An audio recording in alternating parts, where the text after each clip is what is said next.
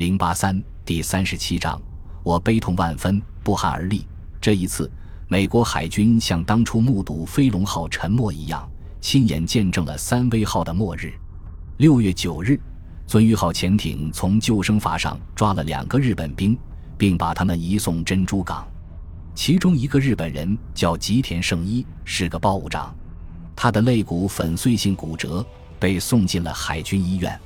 另一个叫石川坚一，是个三等轮机兵，他在受审时表现很爽快。他才二十一岁，对于在美国当了战俘的命运，他感到无所谓，也感到很满足。他知道，由于自己不是战死，而是轻率的当了俘虏，亲戚朋友们永远也不会宽恕他。他没有特别表示过想回国的愿望。事实上，当问到他何去何从时，他坦率地说他愿意留居美国。石川不但讲述了他所亲眼看见的三威号沉没的情景，还向沈服人员交代了该舰出发前往中途岛的许多情况。他还毫无拘束地谈了他所看到的日舰的情况。他解释说，战斗中。从三威号舰舷爬到一个救生筏上的人有二十多个，只有他和吉田幸存。他们被鳟鱼号俘虏时已有三天水米没有粘牙了。最后一个攻击机组返回第十六特混舰队后，斯普鲁恩斯对飞行员们所攻击的敌舰舰种仍不甚了了。为解开这个疑团，他派出两架侦察机去进行照相侦察。VB 六中队的埃德温·倔布罗格海军少尉的飞机上带着福克斯电影新闻报的 A.D. 布里克先生，他是去拍电影的。驾驶第二架飞机的克利奥·最多布森海军少尉是企业号上负责协助飞机降落的，是多次执行过空中侦察任务的老手。他的飞机带着企业号的老资格摄影师，奉命前去拍摄现场的战果。多布森在飞行过程中。心里杀机油然而生。他是个感情丰富的人，非常喜爱自己的朋友和舰上的同伴。每当他们中有人遭到不幸，他都十分难过。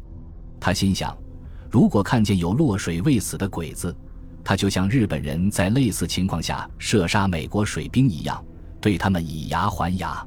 船周围有四百至五百名落水的日本水兵，从这些可怜的家伙上面飞过时。我心变软了，要开枪射杀他们还真下不了手。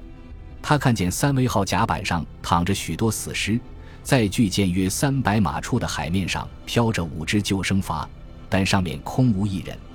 在西边大约三十海里处，一艘巡洋舰和两艘驱逐舰正想逃之夭夭。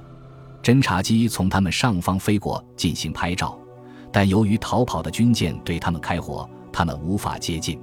在完成摄影任务返回航母的途中，多布森心里还在想着那些必死无疑的日本人。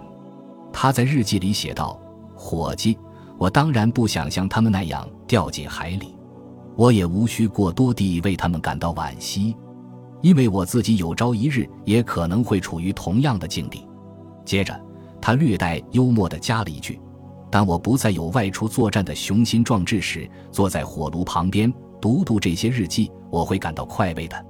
为了弄清敌舰舰种，斯普鲁恩斯亲自问了这四个人。但听到多布森回答说：“长官，我不知道。不过它是一艘很大的军舰时，他很恼火。”这四人中有一个人坚持认为，其中有一艘是最上级重巡洋舰。这一消息令人惊诧不已。斯普鲁恩斯向尼米兹报告说：“整整一天。”我们从没怀疑过敌舰中亦有艘战列舰。第二天上午，照片洗印出来，画面很清晰。斯普鲁恩斯亲自查看，发现那个观察敏锐的军官是对的。他悔恨不已，说：“我感到脸红，因为攻击的那天下午，我曾向尼米兹上将报告说，我们轰炸了一艘战列舰。如果照相侦察的时间再推迟一点。”他们也许就能肯定三威号已经寿终正寝了，因为他于日落后不久沉没。奇怪的是，看见这两艘主要日舰的人坚持认为，三威号肯定比伴随他的那艘巡洋舰大。那也许是艘轻巡洋舰或者大型驱逐舰。那艘略小的军舰的最后位置在十五海里外的海面上，它的身后留下了厚厚的油污。造成这一观察错误的原因之一，也许是最上号的舰手受了伤。他航行时，舰首严重向前倾斜，在舰首激起较大的浪，所以后来日本人估计，美国人可能因此把他的航行速度搞错了。其实他的航速才十四节左右，他仍可操纵。但等他驶抵特鲁克群岛时，才发现，原来在六月五日发生撞舰事故时，他的锚链全部滑脱了。正如山田所解释的，尽管他的舰首受了伤。但他能把握住方向，这似乎跟他拖着锚链航行有很大的关系。最上号靠自身动力摇摇晃晃地抵达特鲁克群岛，他在此后将近一年的时间里没能参战。如果拯救某一艘军舰的功劳能归功于哪一个个人，此人就是最上号的损管军官远渡。他在军舰被撞及已发生危险的时刻，果断地扔掉了鱼雷。接着，在军舰遭到攻击时，又勇敢地做出了最难做的决定：牺牲少数，保全多数。